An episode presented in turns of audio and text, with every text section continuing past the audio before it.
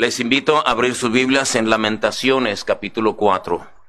Vamos a leer unos versículos allí en Lamentaciones capítulo 4 y luego iremos a algún otro pasaje donde permitiremos que el Señor nos dé la respuesta. Lamentaciones capítulo 4 versículos del 1 al 12 y mantenga su Biblia abierta allí en este pasaje, las lamentaciones de Jeremías. Dice, dice así, cómo se ha ennegrecido el oro, cómo el buen oro ha perdido su brillo. Las piedras del santuario están esparcidas por las encrucijadas de todas las calles. Los hijos de Sión, preciados y estimados más que el oro puro, cómo son tenidos por vasijas de barro, obra de manos de alfarero.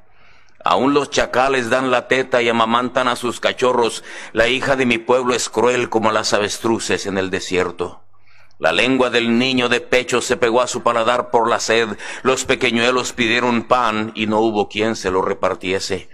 Los que comían delicadamente fueron asolados en las calles. Los que se criaron entre púrpura se abrazaron a los estercoleros porque se aumentó la iniquidad de la hija de mi pueblo más que el pecado de Sodoma, que fue destruida en un momento sin que acamparan contra ella compañías. Sus nobles fueron más puros que la nieve, más blancos que la leche, más rubios eran sus cuerpos que el coral, su talle más hermoso que el zafiro, oscura más que la negrura es su aspecto, no lo conocen por las calles, su piel está pegada a sus huesos, seca como un palo. Más dichosos fueron los muertos a espada que los muertos por el hambre, porque estos murieron poco a poco por falta de los frutos de la tierra. Las manos de mujeres piadosas cosieron a sus hijos, sus propios hijos les sirvieron de comida en el día del quebrantamiento de la hija de mi pueblo. Cumplió Jehová su enojo, derramó el ardor de su ira y encendió en Sión fuego que consumió hasta sus cimientos. Nunca los reyes de la tierra, ni todos los que habitan en el mundo, creyeron que el enemigo y el adversario entrara por las puertas de Jerusalén. Vamos a orar. Señor, en tu bondad y misericordia, en tu fidelidad, úsame, dame palabras, Señor. Tiemblo al pensar lo que tengo que decir, pero te ruego, Señor, que tomes absoluto control de todos estos minutos y de este inútil e indigno siervo tuyo.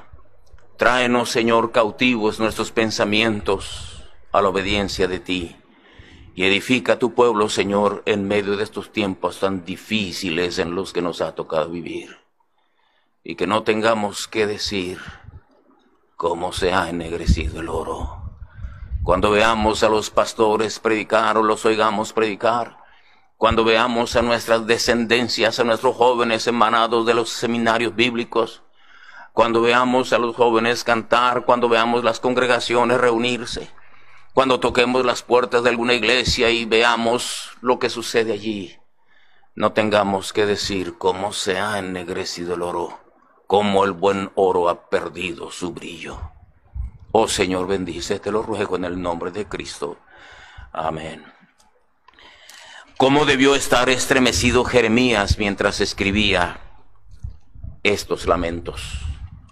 El profeta llorón. A Jeremías le tocó ver la deportación a Babilonia. A él mismo le tocó en carne propia, en sus propios ojos, le tocó mirar lo que aquí describe. Y Dios lo guió a escribir este pasaje. No es solo una historia, no es solo conocimiento de ver cómo sucedieron las cosas en aquella época tan dolorosa de la historia de Israel. Son cosas que el Señor dejó plasmadas para nuestra enseñanza, para nuestra advertencia, para nuestra educación, para nuestra exhortación, nuestro consejo. Ese buen hombre, Jeremías, le tocó llorar. Describe allí y dice cómo es que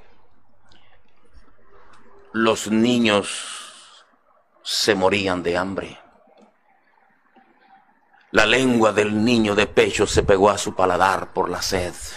los pequeños los pidieron pan y no hubo quien se los repartiese. Y describe de una manera por demás gráfica lo que le tocó ver cuando el pueblo de Dios tuvo que pagar las consecuencias de haberle dado las espaldas al Señor. ¿Cómo se ha ennegrecido el oro? ¿Cómo el buen oro ha perdido su brillo? Y comienza con verdadera emoción y con una finura inspirada por el Espíritu Santo a describir ese clamor. ¿Cómo se ha engrandecido el oro? Amados hermanos, nuestra fe, nuestro cristianismo, las doctrinas que por la gracia de Dios nos han sido confiadas, la herencia espiritual que hemos recibido de la palabra de Dios y de grandes hombres que nos precedieron, está compuesta de muchas cosas preciosas. Delante de Dios su pueblo es precioso. Le agradan nuestros servicios. Le agradan nuestras oraciones. Dice Proverbios 15:8, la oración de los rectos es su gozo. Nuestros hogares cristianos, cuando se reúnen y tomados de la mano, oramos y cantamos y llevamos nuestras peticiones a Dios. Nuestras reuniones, dice el Señor, mirad cuán bueno y cuán delicioso es habitar los hermanos juntos en armonía. Qué lindas son nuestras reuniones. Qué hermosas son nuestras conferencias. Qué dulces son nuestras reuniones de compañerismo. Qué bueno es. Qué gratas memorias tenemos de aquellas primeras conferencias cuando el fundamentalismo empezaba a desarrollarse en nuestro país, en nuestros países. ¿Se acuerdan? ¿Recuerdan ustedes cuando se paraba el pastor Elmer Fernández y predicaba? El hermano Rolando Garlic, el hermano Hernán Cortés. Qué deliciosas conferencias. Qué hermosa comunión teníamos. Sin duda alguna que el Señor se gozó en ver a un pueblo avivándose, aprendiendo a ganar almas, aprendiendo a discipular, aprendiendo la doctrina, absorbiendo la doctrina de la separación y levantando hombres y mujeres celosos por el Señor. Éramos un pueblo precioso a los ojos de Dios desde aquel entonces. Pero detrás de todo, Detrás de cada actividad el diablo andaba como león rugiente y anda como león rugiente buscando a quien devorar. Así también el pueblo de Israel era un pueblo precioso para los ojos de Dios. Pero su inmoralidad, su idolatría, su descuido de Dios, no tuvieron freno y cayó en ruina total. Y a eso se refiere Jeremías en sus lamentaciones cuando dice, cómo se ha ennegrecido el oro.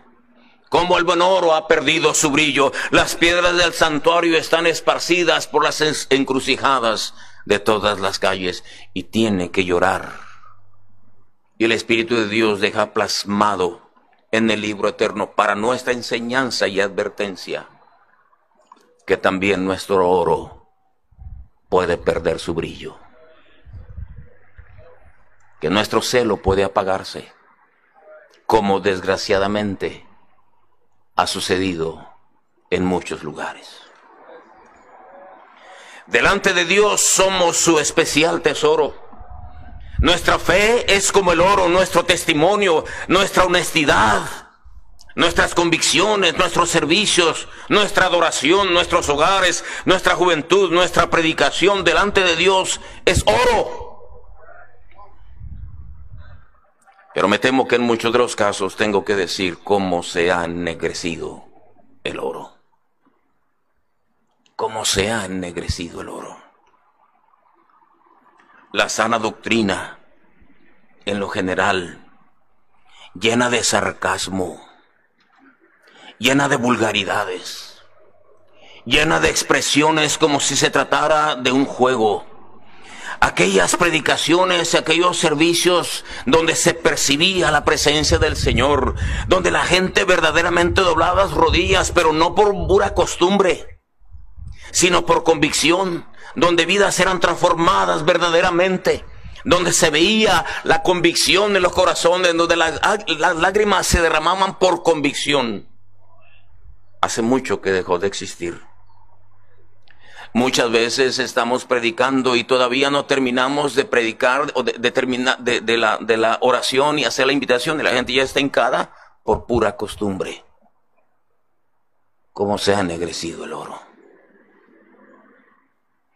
Los predicadores decimos chistes, bromas, vulgaridades y la gente aplaude y se ríe y, y se sienten jactaciosos y le gustan mucho los predicadores payasos porque el oro se ha ennegrecido.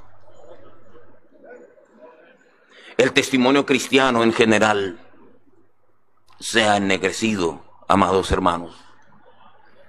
Decimos, pero no somos. Una cosa se es en la iglesia y otra cosa se es en la familia. Entre los mismos fundamentalistas los hogares se dividen, el divorcio es algo común y aún los pastores vuelven a casar a, parejas divorciadas en un, nuevo, en un nuevo matrimonio. Ya no se lucha por la santidad. Ya no se lucha por la separación del mundo. Somos solo apariencia. Predicamos en contra del pantalón de las mujeres, predicamos en contra de muchas cosas y mientras estamos descuidando lo más elemental, lo más fundamental, porque somos superficiales. Yo he visto cuando imponen las manos a cualquiera para ordenarlos al ministerio. Yo he visto como muchas veces se justifica el pecado de muchos porque son buenos ganadores de almas. Yo he visto cómo adulan a los predicadores como si fuésemos artistas. Yo he visto desorden en los cultos nuestra consagración, nuestra separación, nuestros jóvenes cristianos, nuestros hogares cristianos, la música de adoración ni siquiera se mencione. Cómo se ha ennegrecido el oro. Cómo el buen oro ha perdido su brillo. Aquellos himnos que hablaban verdaderamente de la santidad de Dios, de la sangre de Cristo, de las virtudes de nuestro Dios, se han convertido en canciones baratas Ensalzamos mucho las habilidades y los dones de las personas y lejos estamos de adorar al trino Dios. Cantamos para entretener a la gente, mientras que la gente llega, canten, canten, canten y no sabemos ni lo que estamos diciendo muchas veces. ¿Cómo se ha ennegrecido el oro? Los himnarios ya no se abren. La Biblia la traemos en el celular. Lo ponemos lo más cómodo que sea para que los hermanos no se vayan para que vengan, para que la gente diga cuánta gente tengo en mi congregación. Damos reportes de gente que ganamos para Cristo cuando solamente invocaron de labios. Bautizamos a un montón de gente para reportar que yo soy mejor ganador que tú y le regalamos un juego de sala para que para que sean más animados y motivados. Cuando todo lo que hicimos fue muchas veces engañar a la gente cómo se ha ennegrecido el oro, cómo el buen oro ha perdido su brillo. Los, las piedras del santuario están esparcidas por las encrucijadas de todas las calles. Anhelo y deseo con todo mi corazón que esto no se aplique a muchos de ustedes. Hay cosas que se han ennegrecido en lo particular. Nuestros hogares, hogares cristianos hogares donde se percibe la presencia del Señor. Pero no. Nuestros hijos vienen mundanos, apáticos, indiferentes. Aún los pastores, desgraciadamente, están perdiendo a sus propios hijos. ¿Qué está pasando? ¿Dónde está la esencia de nuestra fe? ¿Dónde está el poder de nuestras oraciones? ¿Dónde está la influencia de nuestra consagración para ellos? Trabamos amistad con quien no conviene nuestros hijos se desalientan. porque no sabemos conservar nuestro testimonio delante de nuestra propia familia. Cómo se ha ennegrecido el oro. Cómo se ha ennegrecido el oro nuestras congregaciones. Cómo se ha ennegrecido el oro nuestra consagración personal. Oramos y luego nos jactamos que yo oro mucho. Yo oro más que tú.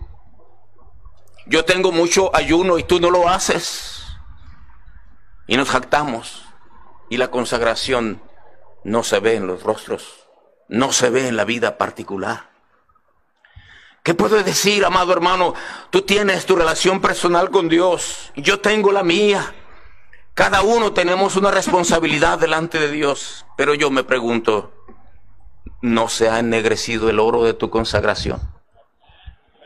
De tu relación personal con Dios. Oramos a la carrera. Hablamos con Dios como exigiéndole. Lo saludamos como si fuera cualquiera. No sabemos postrarnos delante de Dios como es digno de Él. Hablamos con el Señor como si fuéramos iguales. Y si bien es cierto que Él nos ama con amor eterno y nos compadece y nos ha llamado amigo, Él sigue siendo Dios. Tengo que recordarles a todos ustedes que solo Dios es grande. No somos los pastores, no somos los varones, no son las hermanas, las grandes eh, damas, los grandes predicadores, los grandes obreros, el gran pastor, solamente uno es grande. ¿Cómo se ha ennegrecido el oro? Nuestra juventud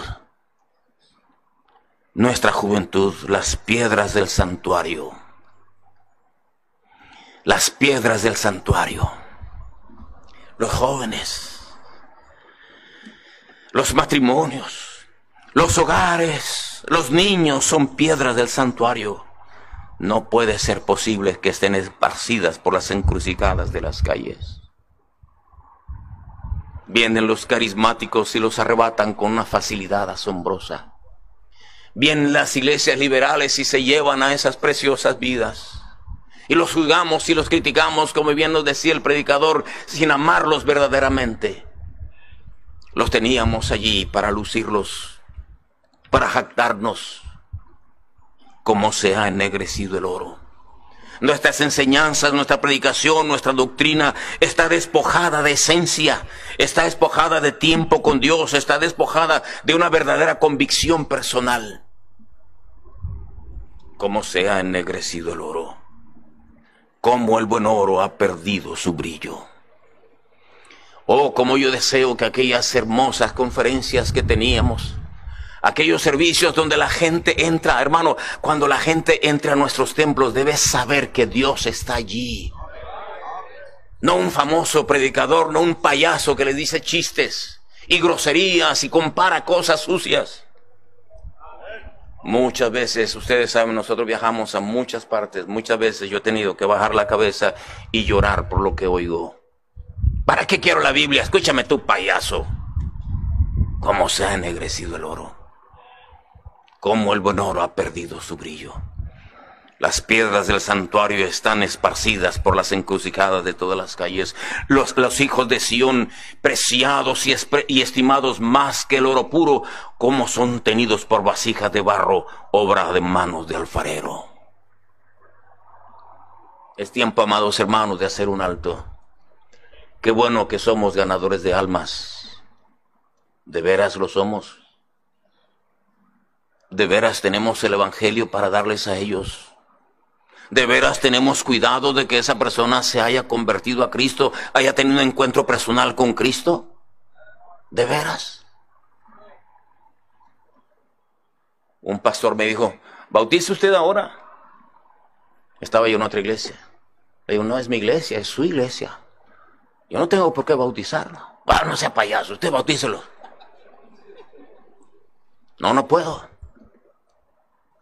Yo soy pastor de mi iglesia. Yo no tengo autoridad para bautizar a alguien que es de su iglesia. Pues pídale permiso. Hermanos, ¿me dan permiso? Ya viene aquel muchacho, le digo, ¿por qué te quieres bautizar, hijo? Pues no sé, me dijeron. ¿De veras? ¿Tú tienes a Cristo en tu corazón? Pues hice una oración y yo no supe ni lo que estaba diciendo. Entonces, ¿por qué te quiere bautizar? Pues no sé, me dijeron. ¿Cómo se ha ennegrecido el oro? No se trataba de decir, bueno, pues ahora otra vez. ¿Y ahora sí? Ahora sí. Vamos al agua. Ustedes saben cuánto se ha hecho esto. Yo mismo he cometido ese error. Hacemos cosas tan triviales. Ahora vamos a cantar un himno. Ya estamos cantando una balada que parecemos del mundo. Porque tiene muy buena voz. ¿Cómo se ha ennegrecido el oro? Si debemos hacer algo por el Señor, ahora tenemos que hacerlo de veras. Con corazón sincero. Consagrados al Señor.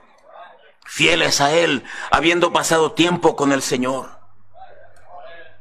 ¿Cómo se ha ennegrecido el oro? Dice la Biblia, nunca los reyes de la tierra ni todos los que habitan en el mundo creyeron que el enemigo y el adversario entrara por las puertas de Jerusalén. Era tan preciosa esa nación. Era tan exclusiva a los ojos de Dios esa nación de Israel. Era tan poderoso ese pueblo precioso del Señor, el templo majestuoso de Salomón.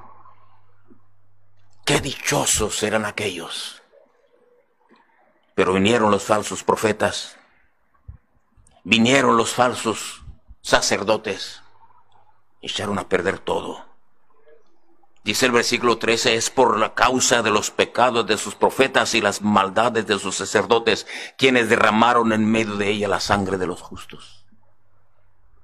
Escúchenme, jóvenes predicadores, los viejos nos estamos acabando, ya se dieron cuenta. Escuchen, hermanos de mi generación, tenemos que dar un ejemplo mucho más digno a esos muchachos que vienen detrás. Tenemos que ser gente que verdaderamente tiene pasión por el Señor, pasión por su palabra, pasión por su venida, para que ellos no vengan a ser la causa por las cuales el Señor tenga que decir, estoy enojado. Cumplió Jehová su enojo, derramó el ardor de su ira y encendió un sion fuego que consumió hasta sus cimientos. Y dice, nunca los reyes de la tierra ni todos los que habitan en el mundo creyeron que el enemigo y el adversario entrara por las puertas de Jerusalén.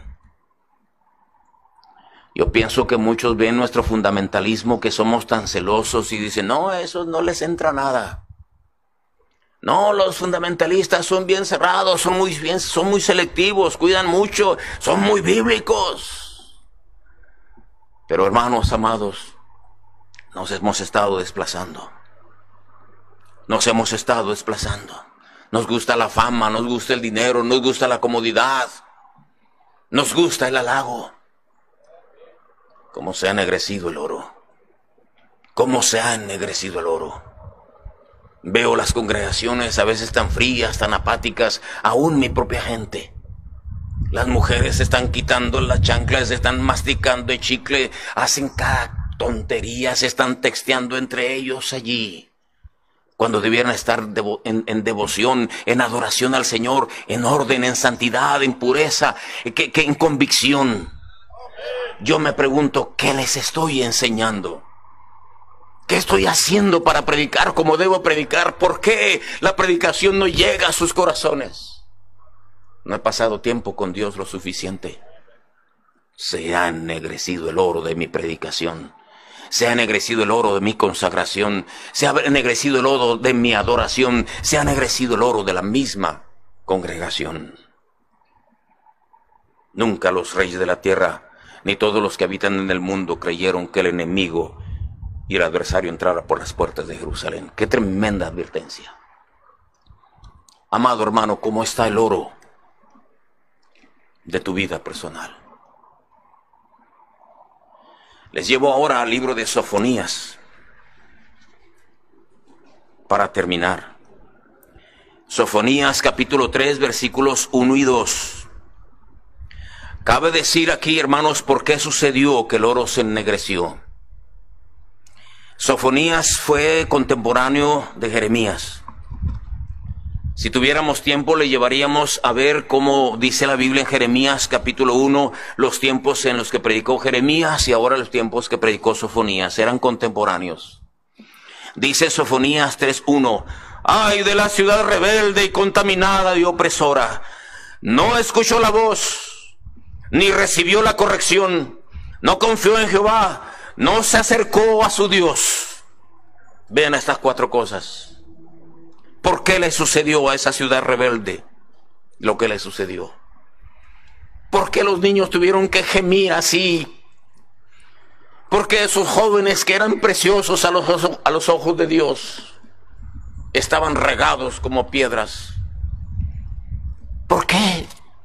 ¿Por qué se tiene que llorar por unas bendiciones perdidas? ¿Por qué se tiene que llorar por una consagración que antes se tenía? ¿Por qué se tiene que llorar por hijos que perdimos? ¿Por qué? Dice la Biblia, número uno, no escuchó la voz. Hermano, yo espero que en esta semana usted y yo escuchemos la voz. Prestemos atención. ¿Qué quiere decirme a mí, Señor? ¿Qué quiere decirme a mí? ¿Sabe usted, nosotros como predicadores pudiéramos usar cosas bien graciosas, sin contarles experiencias, hacerlos reír y divertirlos de lo lindo. Y pueden salir aquí como muchos carismáticos y decir, qué bonito estuvo todo. Pero no escuchaste la voz de Dios, escuchaste la voz de un predicador halagüeño, un predicador que quería quedar bien. Escucha la voz de Dios. Escucha la voz de Dios. Cuando veas las escrituras, escucha la voz de Dios. Quédate allí. Dile a Dios, Señor, ¿qué me quiere decir con esto? Escucha la voz de Dios. ¿Qué pasó con la ciudad? No escuchó la voz ni recibió la corrección. No se quiso corregir cuando Dios le llamaba la atención. ¿Cuántos predicadores, cuántos profetas vinieron? Dice la palabra de Dios hasta que ya no hubo más remedio. El Señor les habló desde temprano y sin cesar.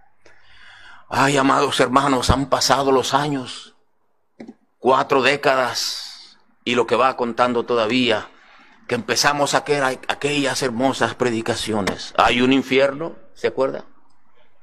Del pastor Hermes Fernández. ¿Se acuerda de esas tremendas predicaciones? ¿Cómo ganar almas? El club de pescadores. ¿Dónde quedó eso? En prácticas. Meramente rutina. ¿No se habrá ennegrecido nuestro oro? ¿No se habrá ennegrecido nuestro oro, amados hermanos? ¿Cuántos hemos pasado por la corrección de Dios? ¿Cuántos estamos pasando por situaciones difíciles? ¿No es Dios el que nos llama a una verdadera conciencia de convicción?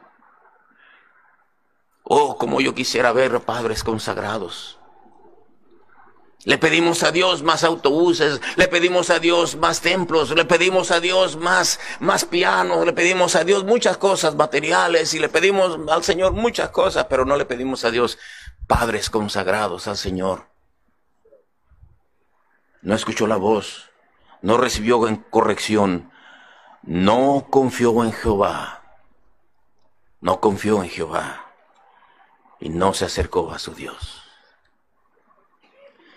Que Dios tenga misericordia de nosotros, amados hermanos.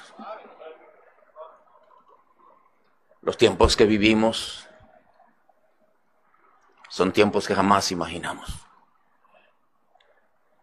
Van a entrar los homosexuales y las lesbianas a nuestros templos.